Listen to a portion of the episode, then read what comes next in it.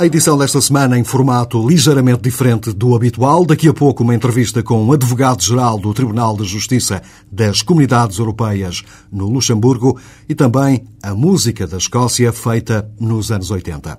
Para já, no arranque, espreitamos as dificuldades que o programa Erasmus enfrenta por estes dias. Para muitos alunos do ensino superior, o programa Erasmus é já sinal de nova aventura estudantil num outro país da União Europeia que não aquele onde nasceram. Desde que foi lançado, ainda nos tempos de Jacques Delors, o programa tem tido cada vez mais participantes. Os últimos dados oficiais apontam para uma subida muito acentuada, especialmente nos novos países da União Europeia. O pior é que este projeto europeu tem cada vez menos dinheiro, como facilmente se percebe pela reportagem em Bruxelas de Vasco Gandra. O programa permite que um estudante de um país possa, durante alguns meses, estudar numa universidade de outro país membro do programa. Permite também que os professores lecionem durante um curto período numa universidade estrangeira. O balanço geral é positivo, diz Diogo Pinto, secretário-geral do Fórum Europeu da Juventude, sediado em Bruxelas e que representa várias organizações de jovens. A adesão ao programa Erasmus cresce, mas o financiamento tem diminuído, como explica Diogo Pinto. Ultimamente, sobretudo, tem-se vindo a assistir a alguma degradação da qualidade do programa, um, sobretudo do ponto de vista do utilizador, que é, que é, aquele ponto de vista que me parece ser o mais importante neste tipo de programas. Uh, desde logo com, com cortes orçamentais que têm vindo a acontecer, e enfim, vamos ver o que é que acontece agora para a próxima fase, porque isso ainda é uma incógnita muito grande, mas as perspectivas de facto não são boas. Um, e, mas, enfim, mesmo, mesmo neste momento, o que se assiste é que não tem havido um um acompanhamento do ponto de vista orçamental um, ao crescimento do programa, um, nomeadamente em termos do número de países que estão, que estão envolvidos uh, uh, na sua execução. Um, isso tem efetivamente colocado ou levantado uma série de problemas do ponto de vista da qualidade. Atualmente, a ajuda de base é de 150 euros por mês para cada estudante Erasmus. Os eurodeputados aprovaram um relatório no ano passado que considera este montante preocupante e querem aumentá-lo, sobretudo tendo em conta que é o mesmo desde há 13 anos. Por isso, o Parlamento propõe duplicar a verba até 2013, mas o pacote orçamental que os 25 Estados-membros acordaram em dezembro prevê um corte para o programa na área da educação e formação permanente. O eurodeputado Vasco Graça Moura membro da Comissão de Educação e Cultura do Parlamento Europeu, aponta as contradições dos governos nesta matéria. É inaceitável, em minha opinião, que os governos que tanto proclamam a importância da educação e da cultura, das qualificações e da excelência, como um dos objetivos fundamentais eh, a atingir pela União Europeia, até para eh, o desenvolvimento económico ter um motor adequado, depois, quando chega a hora da verdade, encolhem-se, digamos digamos assim, eh, quando se trata de afetar verbas a esses projetos. E no plano geral, as verbas destinadas a este setor, educação e cultura, saem muito diminuídas nas posições dos conselhos. Em 20 anos, mais de um milhão e meio de estudantes beneficiaram do Erasmus. A julgar pelos números, o programa universitário tem sido um êxito. O número de participantes está em expansão e no ano académico 2004-2005 houve mais 6% de estudantes, cerca de 145 mil ao todo e mais 13% de professores a participarem. Foi sobretudo nos novos Estados-membros que se registou uma maior participação. O programa é dos mais emblemáticos da União Europeia, até por isso, Diogo Pinto, do Fórum da Juventude, gostaria de ver alargado este programa a estudantes do secundário. Em jeito de conclusão, considera que ainda se está longe de uma Europa para os jovens. Estamos, de facto, ainda muito longe. Eh, estamos longe, eh, enfim, eu vou também ser redundante, mas enquanto tivermos 20%, eh, ou, enfim, para não estar a dar números exatos, enquanto tivermos o dobro de jovens no desemprego do que temos o, a média do total da população, não temos uma Europa para os jovens. Enquanto continuarmos a ter obstáculos à mobilidade, nomeadamente ao nível da educação, ah, seja ela, enfim, ao nível do ensino superior temos o programa Erasmus, por exemplo, ao nível do ensino secundário não temos nada. Ah, enquanto continuamos a ter essas barreiras, ah, não temos uma Europa dos jovens. De forma geral, nos 31 países do programa, a participação aumentou. Espanha continua a ser o destino universitário mais pretendido, recebendo 25 mil estudantes de outras nacionalidades, seguida da França e Alemanha. Portugal acolhe mais de 4 mil estrangeiros via Erasmus e há mais de 3.800 portugueses a estudar em universidades de outros países. De assinalar ainda que 2004-2005 foi o primeiro ano em que os estudantes turcos participaram. Apesar do grande sucesso junto dos estudantes da União Europeia, o programa Erasmus vive momentos difíceis, muito por conta dos cortes nos orçamentos comunitários. A Constituição Europeia morreu. Viva a Constituição Europeia. É esta a frase de abertura do livro A Constituição Plural, Constitucionalismo e União Europeia. Foi escrito por Miguel Poiares Maduro, advogado-geral do Tribunal de Justiça das Comunidades Europeias, no Luxemburgo.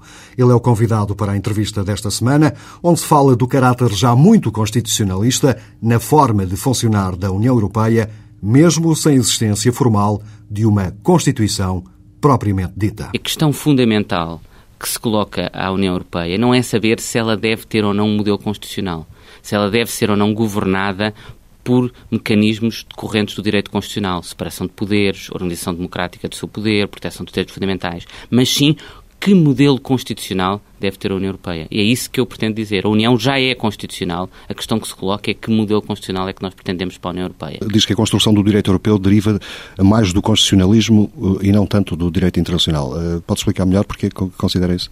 Porque eh, os mecanismos de organização desse poder são, decorrem já do direito constitucional. A União Europeia tem mecanismos de proteção dos direitos fundamentais. O equilíbrio de poder entre as suas instituições assemelha-se a uma ideia de separação de poderes, ou seja, de que não há concentração de poder. Ela age diretamente perante os cidadãos, ou seja, há um, uma relação política que estabelece diretamente perante os cidadãos, enquanto o direito internacional normalmente é mediado pelos nossos Estados. Ele tem impacto na nossa ordem interna através da adoção de atos dos Estados, não diretamente, como acontece na União Europeia. Nós temos mecanismos de participação no seio das organizações internacionais através dos nossos Estados. Na União Europeia já os temos diretamente. Tendo esses mecanismos diretamente, eles têm de ser organizados em, em termos constitucionais. Por outro lado, ao mesmo tempo, na esfera internacional, o núcleo de competências que os Estados Estados delegam é muito limitado, o que permite, lá está, o seu controle democrático por via dos Estados. Mas na União Europeia, esse, esse núcleo de competência já, tão é, já é tão amplo que dizer que ele ainda é controlado através da nossa participação nos mecanismos de decisão democrática nacional é, é um artifício, seria falso seria uma, uma, uma, falsa forma de legitimidade. E daí que a questão que se coloca é, se esse mecanismo de poder já é tão amplo, há aí um espaço político de ação indeterminada. Nós não sabemos que políticas é que a União pode vir a desenvolver. Ao contrário das junções internacionais, em que as competências estão claramente limitadas. Nós sabemos aquilo a que nos vamos vincular. Na União Europeia, nós não sabemos qual é o futuro da sua, da, da, da sua esfera de ação. Que políticas é que vai desenvolver. Isso significa que esse espaço político tem de ser organizado, tem de ser regulado por aquilo que normalmente regula também o exercício desse poder a nível interno do, dos Estados. Isso não significa uma substituição das Constituições Nacionais pela Constituição Europeia, por uma Constituição Europeia. Nem significa uma substituição das democracias nacionais por uma democracia europeia. Significa precisamente que o desafio que nós temos é como é que nós vamos conseguir desenvolver para legitimar essa forma de poder tão ampla a nível da União Europeia mecanismos democráticos e mecanismos constitucionais, mantendo ao mesmo tempo a identidade própria e salvaguardando a soberania das democracias nacionais. O senhor fala neste livro, defende a tese do constitucionalismo plural. Plural aqui significa, de alguma forma, também mais democrático do que as nacionais? Também significa. É uma, é uma, é uma descrição que eu não tinha pensado, mas que na realidade se, se pode aplicar. Eu digo que ele é plural precisamente porque o constitucionalismo europeu, do meu ponto de vista, não pode nem deve eliminar o constitucionalismo nacional. As Constituições Nacionais mantêm o seu espaço de, de soberania. O constitucionalismo europeu, e precisamente por isso é que eu, que eu falo de uma Constituição plural, é inspirado pelas Constituições Nacionais. Os, os, princípios constitucionais que vigoram no espaço da União Europeia decorrem das tradições constitucionais do, dos, seus, dos seus Estados-membros. Portanto, nessa medida, trata-se de um constitucionalismo plural, como eu digo, que respeita ao mesmo tempo também a identidade constitucional dos Estados-membros. Mas é uma mais-valia constitucional, porque a União Europeia se traduz para os cidadãos dos Estados-membros em novos espaços de exercício da sua ação política, em novos mecanismos de proteção uh, uh, do, dos seus direitos. Ela confere-lhe à, à cidadania nacional, nós temos hoje em dia uma cidadania europeia que associada a direitos de liberdade de circulação. Nós hoje em dia não estamos restritos a viver na nossa comunidade política nacional. Nós podemos ir mudar para outro Estado-membro e ser aí tratado como um cidadão desse Estado. É um outro nível de cidadania, é um outro espaço de ação democrática que nos é concedida. Ela concede também direitos de representação dos nossos interesses nas decisões dos, nossos, dos outros Estados quando nos afetam. Quando um outro Estado, por exemplo, um outro Estado-membro da União Europeia, toma uma decisão que pode ter um impacto em termos de poluição transfronteiriça noutro Estado-membro, essa decisão tem impacto em nós. Tradicionalmente, nós não tínhamos mecanismos de representação na decisão política desse outro Estado. A União Europeia confere-nos isso. Portanto, há toda uma nova série de instrumentos de participação democrática que vêm também e que nos são atribuídos pelo, por este espaço de ação política europeia. Controle sobre processos políticos transnacionais por exemplo. Eu costumo dar aos, aos, meus alunos o exemplo do Acórdão Bosman, porque eh, a questão do Acórdão Bosman é uma questão sobre o direito ao trabalho e sobre a liberdade de acesso e de escolha do empregador, que era uma questão que a nossa própria Constituição, por exemplo, poderia regular. O problema é que nenhum Estado, individualmente, conseguia controlar processo, os processos de decisão que estavam na, nas mãos da UEFA e da FIFA, que são entidades supranacionais que transcendem a esfera de capacidade de controle de cada Estado individualmente. Só a União Europeia, em certa medida, ao coordenar 15 ordenamentos jurídicos, nessa altura hoje em dia, uh, e hoje em dia 25, é que consegue voltar a trazer sob controle público essas formas de poder transnacional. Foi isso que aconteceu no Acórdão, no Acórdão Bosman. Pela primeira vez, instituições supranacionais como a EF e a FIFA voltaram a estar sujeitas ao Império de Direito. Através de quê? Pois, através da União Europeia, que nos veio dessa forma conferir poder, poder aos Estados. Portanto, há uma série de, de mecanismos, de instrumentos de mais-valia democrática que nos são trazidos pelo processo de integração europeia e daí essa ideia de constitucionalismo plural, de um constitucionalismo que não, não reduz o constitucionalismo nacional, mas multiplica, aumenta a esfera o espaço em que se podem aplicar e manifestar os valores constitucionais. E essa é uma das fontes de, da pluralidade do, do, constitucionalismo plural que o senhor fala, ou seja, as fontes eh, que refere no, no livro é a jurisprudência do Tribunal, são os próprios uh, tribunais constitucionais nacionais e os tratados. Uh, Pode-se falar uh, em alguma que tem mais peso ou, ou são complementares? A, a jurisprudência do Tribunal de Justiça foi particularmente importante na interpretação que conferiu de caráter, com caráter constitucional aos tratados. E, portanto, neste processo que nós normalmente juristas designam de constitucionalização, teve aí um papel muito importante. Mas essa construção foi feita em conjunto com os tribunais nacionais. Se os tribunais nacionais não tivessem aceite, por exemplo, o primado do direito comunitário, não tivessem conferido essa autoridade ao, ao direito da União Europeia no seu espaço nacional, o direito da União Europeia nunca tinha conseguido esta comunidade de direito que nós temos hoje, que o diferencia em larga medida do direito internacional clássico, como nós o vemos manifestar-se. Porque nós hoje temos normas que são aplicadas de forma igual entre todos os Estados, que garantem que não há Estados com mais poder e Estados com menos poder em termos de sujeição às normas jurídicas, que os cidadãos europeus são aplicados de forma idêntica. Isso foi assim através de um processo de cooperação na interpretação dos tratados, que eles próprios já continham muitos desses elementos, feitos pelo Tribunal de Justiça das Comunidades Europeias, em conjunto, em larga medida, com os tribunais nacionais. Isso é verdade. O senhor cita uma, uma, frase no livro escondido neste ducado de fadas que é o Luxemburgo e abençoado pela negligência benigna eh, do poder e pela comunicação pessoal, o Tribunal de Justiça criou uma nova ordem jurídica dotada de uma arquitetura federal. O Tribunal não é o único responsável por este estado de coisas teve outro tipo de, de, contribuições. Teve, exatamente. Aliás, cito essa, essa frase para dizer que ela é extremamente bela, quase poética, na descrição do, da jurisprudência de, inicial do Tribunal de Justiça, mas eu depois, logo a seguir no livro, digo precisamente que ela pode, pode induzir-nos num equívoco que é achar que esta ordem jurídica tipo constitucional foi sobretudo um produto da jurisprudência do Tribunal de Justiça das Comunidades Europeias. Não foi. Ela foi feita em conjunto com os tribunais nacionais na interpretação dos tratados e foi também, em larga medida, ratificada, confirmada pelos Estados-membros. Ainda em termos do, do, primado do direito europeu, apesar de existir esse primado, é fonte de conflito com o direito nacional, ou nem por isso, não é tanto como, como a ideia mais ou menos corrente que existe? Não, essa é uma questão em que provavelmente os académicos se divertem mais do que, uh, do que, do que os próprios tribunais nacionais. Porquê é que eu digo isto?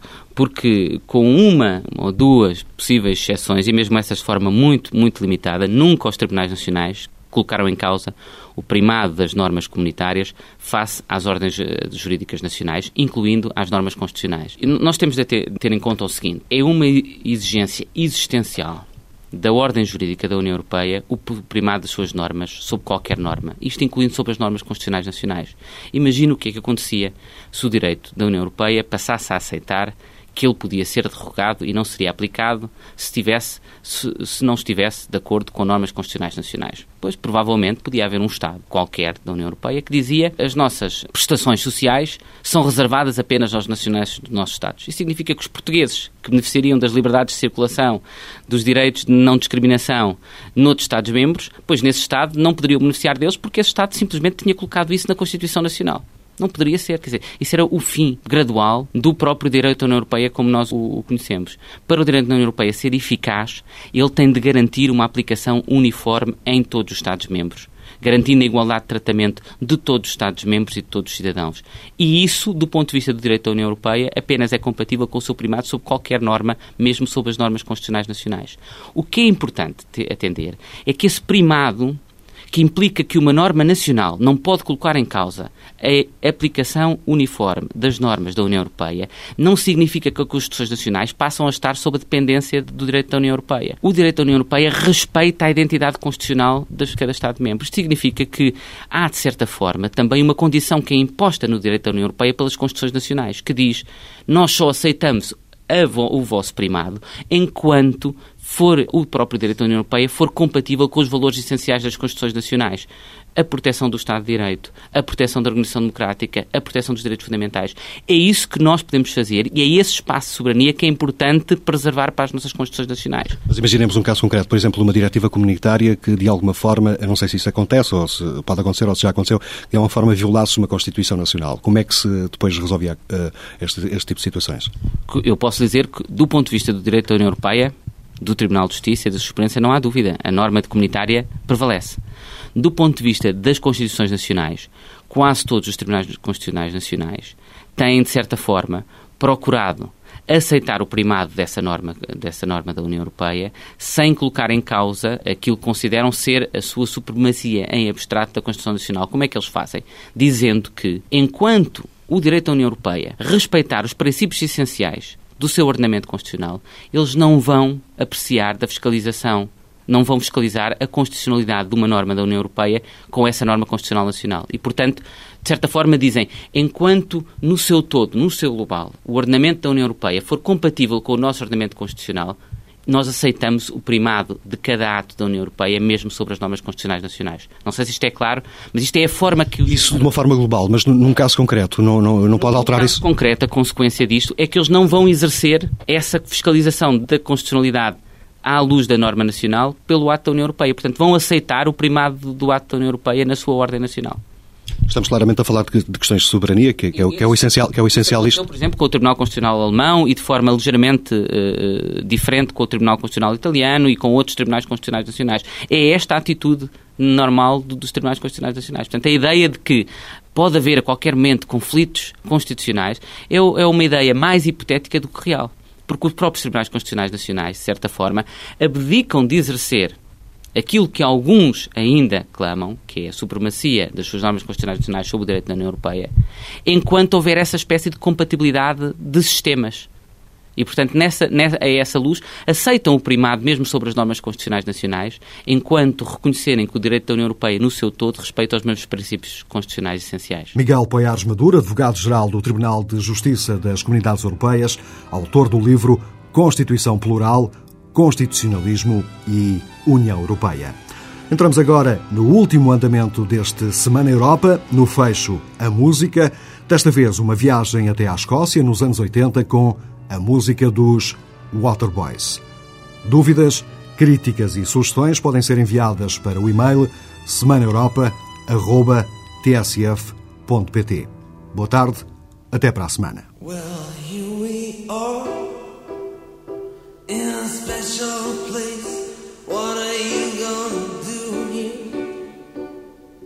You